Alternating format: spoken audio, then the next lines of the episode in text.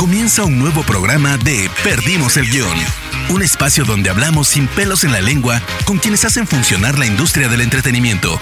Prepárate para conocer los secretos que no salen en cámara de la viva voz de sus protagonistas.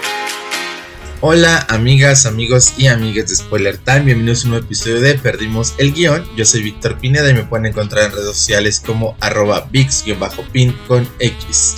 El día de hoy platiqué con Mario Moreno del Moral, nieto de Cantinflas e hijo de Mario Moreno Ivanova. Platicamos sobre sus inicios en el mundo de la actuación, su paso por producciones como Lady Rancho, Hora Cero y Fractal, que recién estrenó en el Festival de Cine de Guanajuato 2020 y en el Festival de Cine de Málaga en España. También platicamos sobre su incursión en el mundo de la producción, su casa productora por supuesto, su faceta como guionista y su posible faceta en un futuro como director. También hablamos un poco sobre el legado que ha dejado su abuelo en él y lo que espera eh, realizar en un futuro en la industria del cine. Sin más, espero que lo disfruten y pues vamos a darle.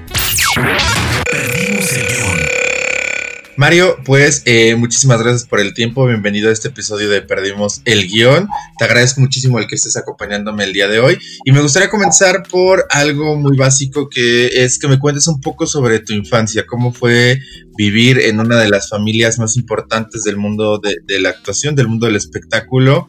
Eh, y también si esto te ayudó a decidir el si tu vocación era la actuación o querías dedicarte a otra cosa.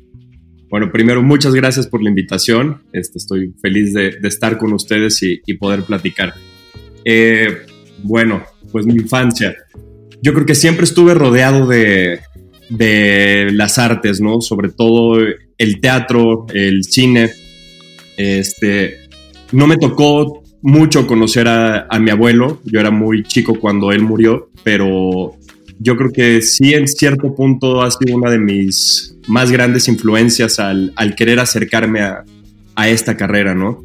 Eh, yo creo que no tuve este, tanta noción este, de quién era cuando era muy chico, sino como hasta los 7, 8 años que, que empezaba, o sea, ya a diferenciar como el, quién era Mario Moreno Reyes como mi abuelo y quién era Cantinflas como personaje, ¿no? Este, y ver el impacto que, tenía eh, hacia la gente todavía, el cómo lo recordaban, cómo, cómo me contaban cosas, cómo cambió cierto punto de, sus vidas este, este personaje, estas películas, esta gran persona, ¿no?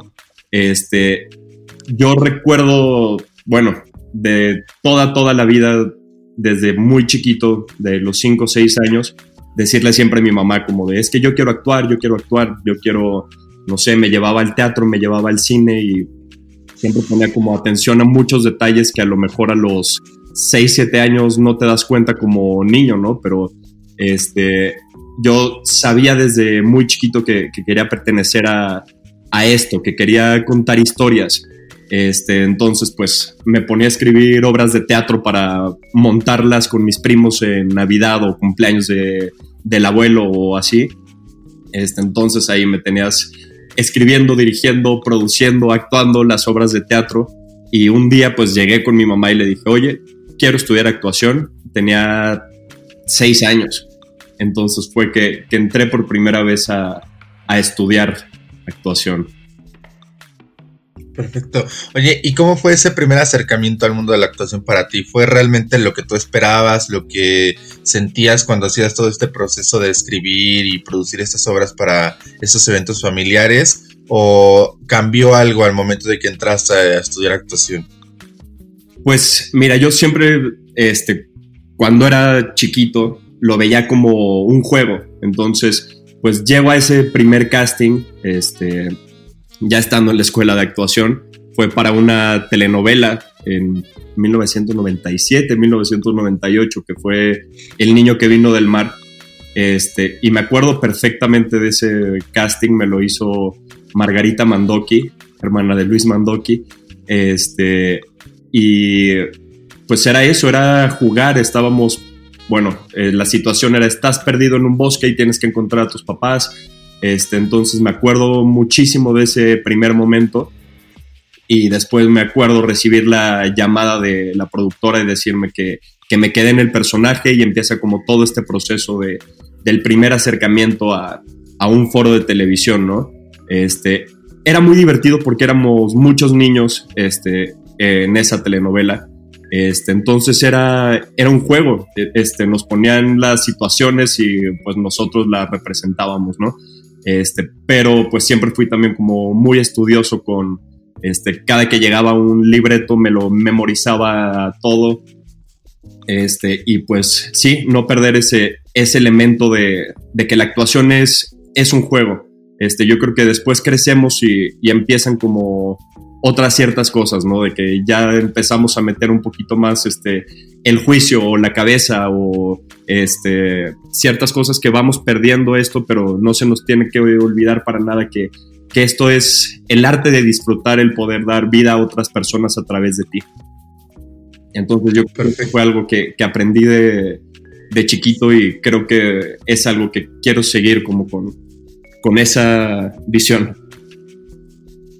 Perfecto, Mario. Oye, tú comenzaste en el SEA, ¿cierto? Pero comenzaste en el SEA de niños o en el SEA de adultos. Los dos. Empecé en el SEA infantil.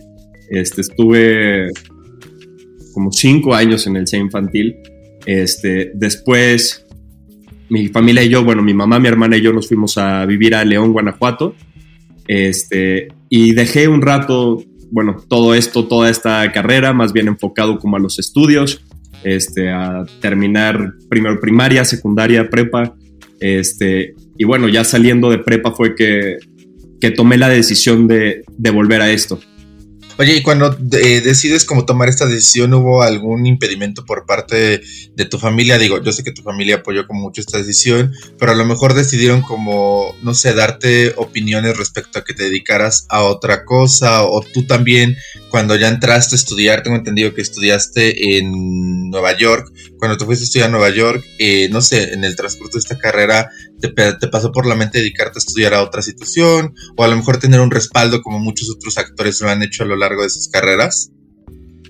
Mira, cuando salí de prepa sabía que quería dedicarme al cine, pero todavía no sabía este, en dónde quería estar, en qué, en qué área me quería desarrollar. Este, siempre hubo mucho apoyo de parte de mi mamá. Este, y bueno, desde que le dije que, que quería estudiar cine, me apoyó y fue que tomé la decisión de, irme a Los Ángeles. Este, estuve allá en New York Film Academy, pero de Los Ángeles. Este, y al principio estaba inscrito en la carrera de actuación. Este, y una semana antes de que empezaran las clases, decidí cambiarme a dirección. Este, viendo como todas las clases que se tomaban así, sentía que, que se complementaba mucho más. Entonces decidí. Pero antes de irme, este, estuve hablando eh, aquí en México con un productor este, y me hizo una pregunta que, yo creo que me quedo con esa para siempre. Me dice de, a ver, ¿quieres estudiar cine? ¿Por qué lo quieres hacer? Y realmente te ves haciendo otra cosa. Y justo me puse a pensar en, qué algo más podría hacer. Y para mí yo creo que la respuesta siempre fue, fue el cine este, entonces, bueno, fue ya que, que llego a estudiar dirección y estuve, bueno, terminé la carrera, estuve tres años allá, pero había esta espinita que, me que todavía tenía mucho acerca de, de la actuación. Entonces, regresé de Los Ángeles a México, realmente venía a visitar a mi familia dos semanas y empecé a ver muchos cursos de, de actuación y fue que este, aquí en México empecé a tomar más cursos y más cursos y más cursos. Después este, entré al CEA, estuve ahí dos años este, y bueno, me, me gradué de ahí. Perfecto. Oye, ¿y es más fácil como actor pasar al lado de la producción y la dirección? Digo, teniendo ya los conocimientos de la actuación, es mucho más fácil entender este lado de, de más técnico de, pues, del mundo del cine. Pues yo creo que se complementan muchísimo. Este, yo al ya haber tenido como cierto acercamiento a, lo que pasaba en un set y cómo se movía, también había pisado ya este teatro, este, todavía no me había tocado hacer cine antes de, la carrera, pero, pero ya sabía cómo, cómo funcionaban las cosas, cómo se movían. El chiste era empezar a poner las piezas y ordenar mi cerebro. Este, entonces me ayudó mucho a complementar como ciertas cosas. Eh, disfrute, bueno, disfruto mucho la, la parte de, producción y de dirección, pero realmente yo creo que me ayudó todavía más a entender como la parte detrás de cámaras este, y al aprender a comunicarte con, con los departamentos, al saber cómo se mueven las cosas, para cuando estás frente a cámaras, este, cómo, cómo es tu punto de, de, concentración y todo lo que pasa y cómo sentirte un poquito, este, pues no me gustaría decir cómodo, pero cómodo. Este, y sí, no sé, me, me gusta mucho esta parte de, de, complementar. Yo cuando estoy actuando, que bueno, eh, los actores realmente tenemos mucho tiempo de espera cuando estamos entre tomas y tomas. Eh, a mí me gusta mucho eh, convivir con los otros departamentos y ver qué es lo que pasa y, y empaparme de, de, todo. Yo creo que siempre hay que aprovechar el tiempo cuando, cuando estás en, en un proyecto, en un set y bueno, a mí me gusta mucho aprender de, de, todas las demás personas. Perfecto. Oye, y hablando como de aprender de todas las demás personas, yo tengo entendido, bueno, también lo acabas de comentar, que no conociste muy bien a tu abuelo porque eras muy pequeño cuando él falleció, lamentablemente. Pero, ¿qué encuentras de él en ti al momento de que actúas o en tu personalidad? ¿O qué rasgos hay de, de Cantinflas en, tu persona que no son, que no sean rasgos a lo mejor como, como una copia, sino que sean rasgos que te han inspirado para seguir en esta profesión? Pues yo creo que totalmente su tenacidad este, y su visión, yo creo que es algo que, que le admiro muchísimo. Eh, sabemos, o sea, en sus inicios, uh, bueno, empezando por, por la carpa y cómo da el salto al, al, cine, ¿no? Primero con No te engañes corazón y después empieza a hacer las películas, este, ya él como, como personaje, como el peladito. Entonces, digo, tiene una trayectoria increíble. Yo creo que fue alguien que, que, nunca desistió, que tocó todas las puertas, que, que, tuvo el valor de hacer lo que, lo que quería hacer.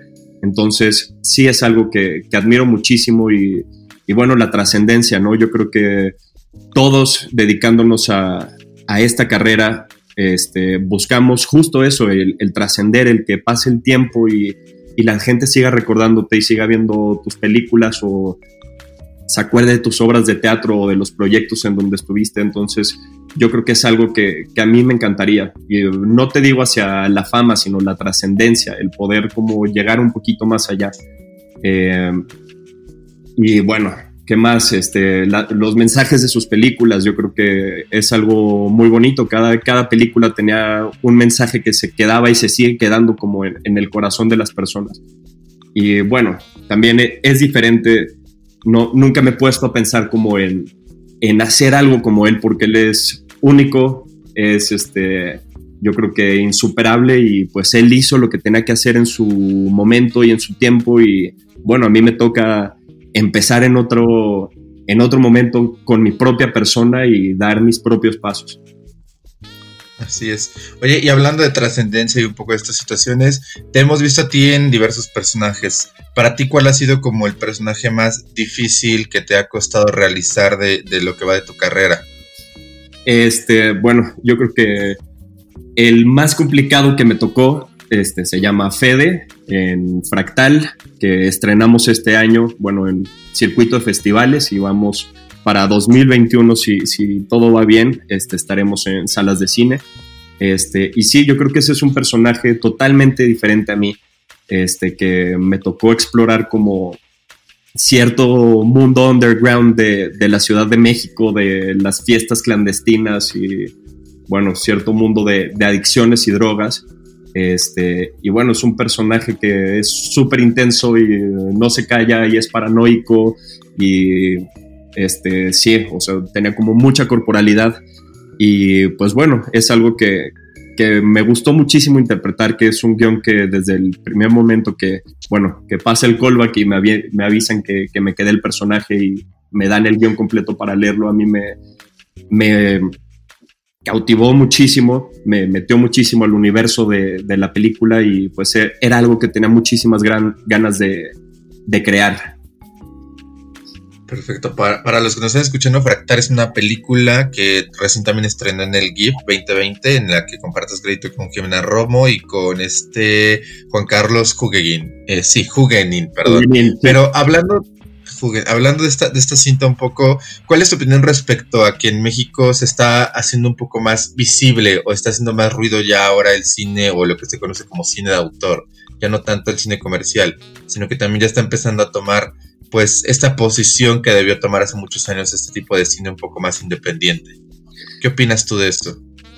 Pues yo creo que es increíble, ¿no? Que está buenísimo ahorita que, tenemos más producto como espectador, que podemos poner nuestra atención no nada más a, estos estrenos que son más de 1500 salas y, de repente vemos como a los mismos actores que, digo, tampoco tiene nada de malo. Yo creo que la industria se, tiene que crear y hay que darle el gusto al público en, todos los géneros, ¿no? Pero justo esto, que, que se abran más géneros, que se abra este, mucho más opciones a que la gente pueda ver realmente todo el cine mexicano. Que bueno, sería increíble que todas las películas pudieran salir a, cartelera y que les dieran la oportunidad de estar más de dos semanas.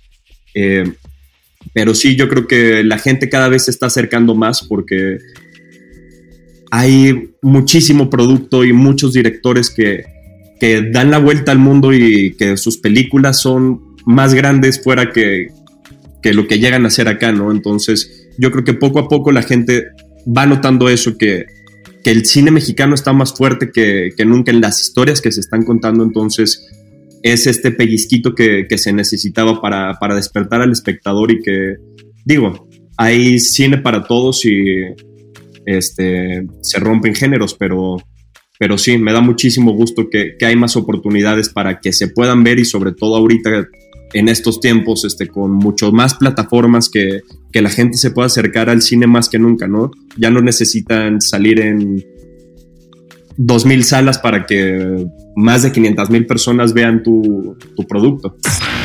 Perdimos el guion. Oye, ahorita comentaste algo, dijiste algo que me parece clave, ¿no? Que a veces este tipo de cine es más valorado, por decirlo de una manera, fuera del país eh, bueno, de México en este caso, que dentro de, México, ¿no? Eh, yo tengo entendido que Fractal estrenó o, tuvo, bueno, participó también dentro del, Festival de Cine de Magallanes. Un poquito si me podrías contar el cómo fue la crítica y recibimiento por parte del jurado y de los pocos asistentes o de la poca afluencia que hubo en el festival, que si mal no recuerdo fue un poco híbrido, ¿no? Fue tanto en línea como mm, semipresencial.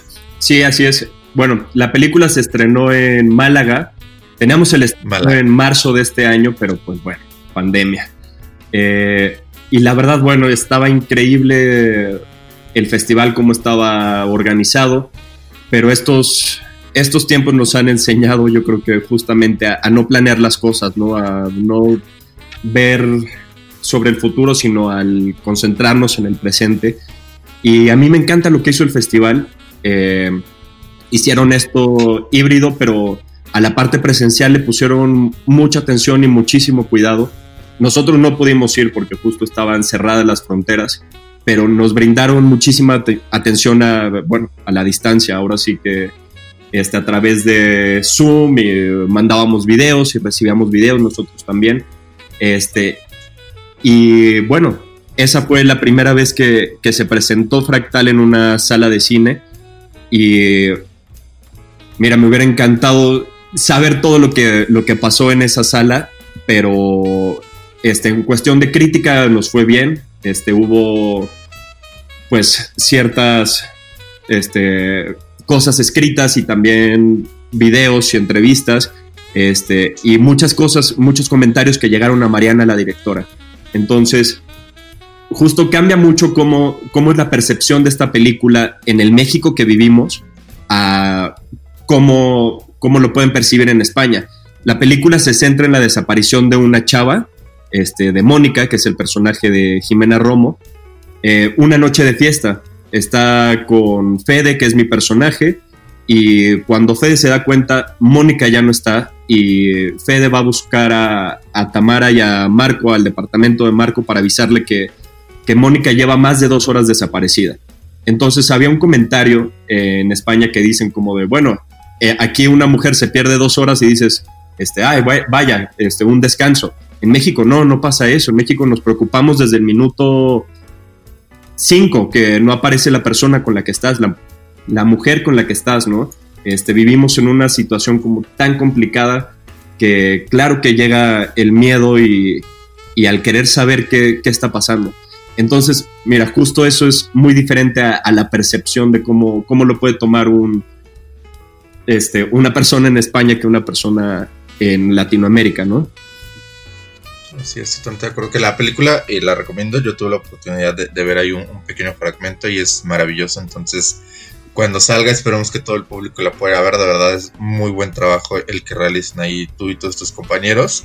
Y oye Mario, un poquito también que, que me vayas contando él, ¿cómo ha sido para ti el enfrentar esta, esta pandemia de, desde tu casa, ¿no? ¿Qué, ¿Qué has hecho un poco? ¿Has tomado algunos cursos? ¿Te has dedicado a escribir? Este, y también saber de una vez aprovecho la pregunta, eh, ¿esto te, ha abierto el, el, pensamiento, la mente un poco para, para pensar el hacer un, una primera ópera prima tuya?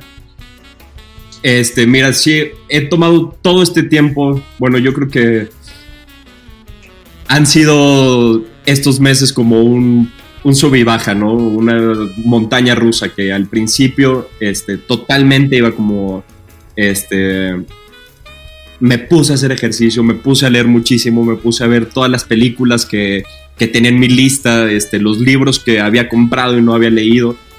Y después llegó como junio y fue de, ya, estoy harto, este, ¿qué, qué está pasando? Pero creo que no fue tiempo de desaprovechado. Este, he tomado muchísimos cursos.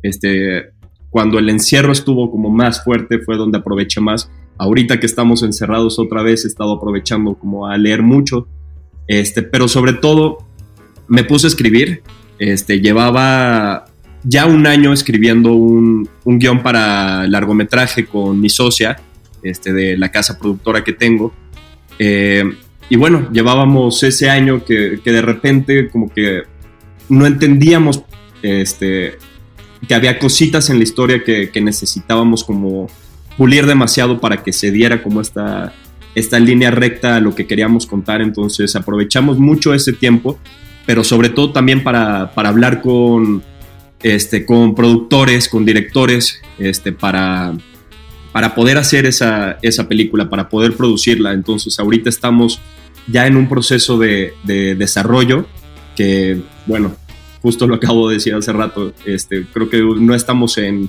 en épocas para planear las cosas, pero sí podemos proyectar y, ver un poquito hacia el futuro ante toda esta incertidumbre, ¿no? Entonces, este, el 2021, si, si todo va bien y el universo nos lo permite, entonces estaremos este, ya en, en preproducción y ojalá este, se pueda hacer este, este producto. Es una, una comedia romántica, este, pero viene como de, de mucho corazón, de cosas que, que, hemos vivido nosotros dos y que queremos contar y que queremos que la gente se identifique y, y no dar nada más un producto más porque sí, sino, bueno, ya luego que esté un poquito más, que, que se puedan hablar las cosas, te, te contaré. Pero sí, aprovechando este tiempo para, para escribir y, y, tomar cursos, este, ahora, este, bueno, hacer carpetas que se vienen con todos estos cambios de, de los estímulos, pero, pero pues sí, avanzando. Y justo tú como, como dueño eh, de, de, una casa productora, ¿cómo has visto la afectación a este sector por parte de la pandemia? Pues yo creo que está fuertísimo, este, por todos lados que veamos, este, más que en esta industria, yo creo que, que por todos lados, este, pues sí, sí es el cuidarnos, pero también la gente tiene que que trabajar y seguir haciendo su vida y llevar el pan a sus familias. Eh, ahorita pues todo estuvo como muy detenido, hay ciertos proyectos que, que pudieron finalizar, hay otros que, que, se quedaron, pero pues yo creo que esto sigue siendo un aprendizaje, apenas estamos viendo cómo vamos a, a seguir con esto y cómo va a ser la evolución de, de la industria yo creo que es muy pronto para, para hablar cómo va a ser el cambio, pero yo creo que siempre va a ser para, para, positivo. Entonces yo creo que al cómo enfoquemos las cosas podemos llegar a, a seguir contando las historias que queremos contar y a seguir haciendo el cine que, que pueda poner en alto a este, a este país como esta última década que fue yo creo que maravillosa para, para la industria del cine mexicano. Perfecto. Oye, ¿y qué viene para ti en este 2021? ¿Tienes algún proyectillo ahí ya grabado, finalizado para el primer trimestre del 2021? Pues como hablábamos hace rato, Fractal, este, esperamos el, estreno comercial. Eh, de hecho, Mariana, nuestra directora y productora, acaba de ganar el, el Eficine de distribución. Entonces, pues esperamos que, se pueda estrenar de la mejor forma para que, para que se acerque a más personas.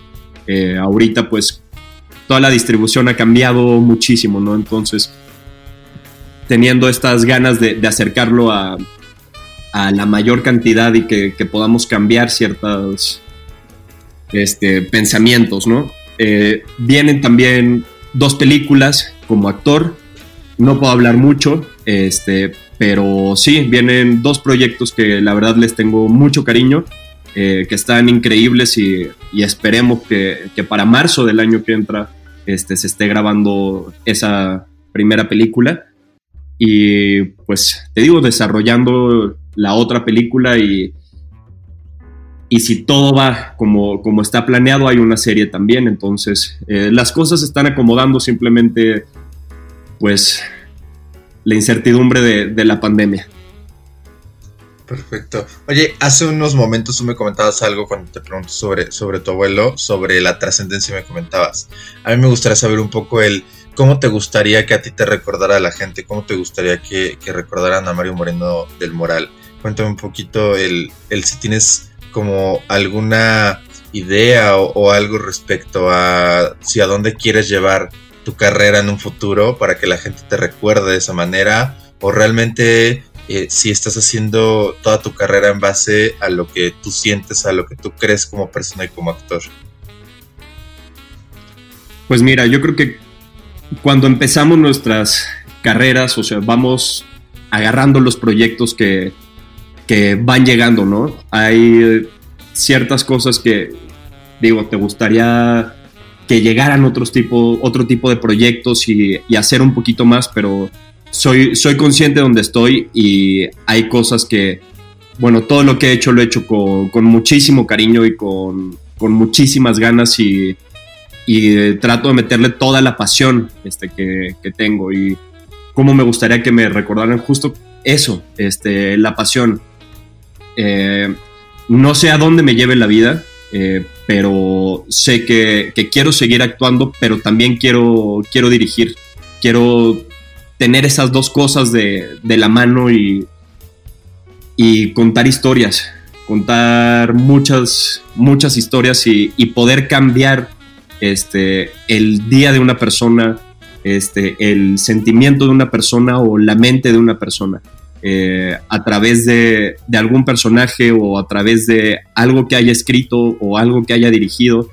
Eh, y yo creo que de esa forma busco, busco la trascendencia, ¿no? A través de los proyectos y, no sé, también el, como persona, el, poder ayudar a la gente. Yo creo que si algo me enseñó eh, mi abuelo con, los años, es el no olvidarnos de, de las personas necesitadas este, porque él siempre se preocupó muchísimo por, por México y por su gente, entonces yo creo que es algo que, que a este nivel como, como altruista me gustaría también llegar y crear un... Poner, poder poner mi, mi granito.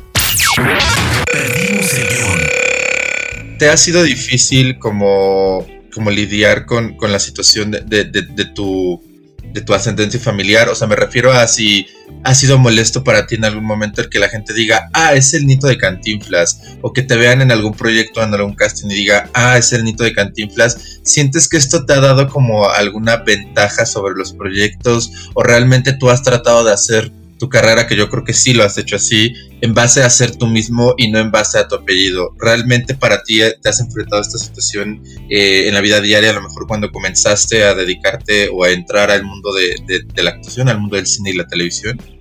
Mira, yo creo que la gente siempre piensa que es mucho más fácil cuando, bueno, cuando vienes de, de alguna familia que se dedica a esto, ¿no? En mi caso, bueno, me toca mi abuelo que, que yo creo que se ha convertido en una leyenda de, del cine, no nada más en México, sino a nivel Latinoamérica y nivel mundial. Y bueno, se podría pensar que, que por tener, digo, también me llamo igual que él, ¿no? Entonces, por tener el mismo nombre, que, que las puertas se van a abrir o que, que, tienes más palancas, por decirlo así, pero créeme que, no, que cuesta igual que todo mundo, este, que he tocado las mismas puertas, que me he pegado contra las mismas paredes eh, y que le he puesto mucho, mucho, mucho empeño, mucho estudio, muchas ganas, mucha fuerza eh, para poder tratar de llegar a, donde quiero llegar. Eh, porque sí, justo puede llegar como alguna comparación o un de, ah, es que porque es nieto de, este, piensa que puede hacer las cosas también, o seguro no sabía qué estudiar y, y quiere hacer lo mismo que el abuelo, y no, para nada, yo creo que me ha costado mucho trabajo, me ha costado este, el que piensen que, que es más fácil, ¿no? O que a lo mejor de, bueno, es que Chancel ya la tiene resuelta, entonces vamos a darle el personaje a alguien más. O cosas así, que, pues te digo. Todos la tenemos muy difícil y yo creo que es un camino de mucha paciencia, perseverancia, este, ganas, mucha pasión. Eh, y pues ahí voy, la verdad. No me quejo, yo creo que, que el camino que he decidido tomar, lo como lo decías hace rato, lo he, lo he tratado de hacer por mí. Yo creo que hubiera sido también mucho más fácil el, chance haber llegado con la gente y decirles de, hola, este, no sabes quién soy, que es lo que más me puede chocar en la vida que haga alguien, este, porque la, lo que hicieron tus antepasados lo hicieron ellos. Este, mi abuelo forjó su camino, hizo su carrera, hizo su trayectoria él, él solito, por él y para él. Así que yo no soy nadie y no sería nadie al, al querer ponerme que méritos que no me pertenecen por él haber creado algo, ¿no? Eh, entonces, pues sí, justo cuando yo llego un casting trato de... Muchas veces, pues, si me preguntan de, ay, eres algo de Cantinflas, pues lo contestaré. Si no sale la pregunta, yo no voy a llegar con nadie a decirle que es mi abuelo o que es algo de mí para tener como algún punto más arriba sobre otras personas, porque no, así no funcionan las cosas. Y yo creo que cuando las cosas te cuestan, lo disfrutas más cuando vas llegando poco a poco a tus metas. Y cuando te pones esas metas en el camino y te las pones grandes y en alto, no importa lo que te cueste, sino todo el camino que, que tuviste que recorrer para aprender las cosas y poder decir aquí estoy. Perfecto, yo creo que las metas que tú te logres poner las, las, vas a cumplir porque me acabas de dar una de las mejores respuestas que alguien puede dar a una pregunta de este tipo, así que de verdad espero que las metas que te pongas las cumplas. Oye, Mario, ya para ir finalizando un poquito la plática, me gustaría hacerte unas preguntitas más, unas son de cajón aquí en, en Spoiler Time, perdimos el guion, y la primera es, hace un ratito me comentabas que durante la pandemia te pusiste a ver todo un listado de películas que, este, que tenías pendientes. Eh, también me comentaste que te gustaría dirigir. Y si tú tuvieras la oportunidad de dirigir una de estas películas que tenías en esta lista, ¿cuál sería y por qué? Órale. Este. Yo creo que es muy difícil también en este punto de. O sea, si me pongo a pensar como si fuera un remake o un reboot o algo así. Este, no soy muy fan de que vuelvan a ser como las mismas películas porque hay muchas veces que se pierde como la esencia propia de. Este, entonces yo creo que más bien puedes basarte en, en ciertas películas de, que te gusten y, o sea, desde el guion hasta lo visual, pero no, no, creo que me gustaría dirigir algo que, que, ya esté hecho previamente, este, pero que me hubiera gustado dirigir como tal, o sea, si hubiera sido mía a primera instancia no sé, visualmente yo creo que maravilloso 2001 de Kubrick, ¿no? Muy bien, muy, muy bien. Muy, muy buena elección. Oye, y si tuvieras la, una habilidad o algún, no sé, algún talento que no posees, ¿cuál sería y por qué te gustaría tener como esa habilidad o ese talento? Yo creo que cantar. Canto horrible, este, pero me gusta mucho.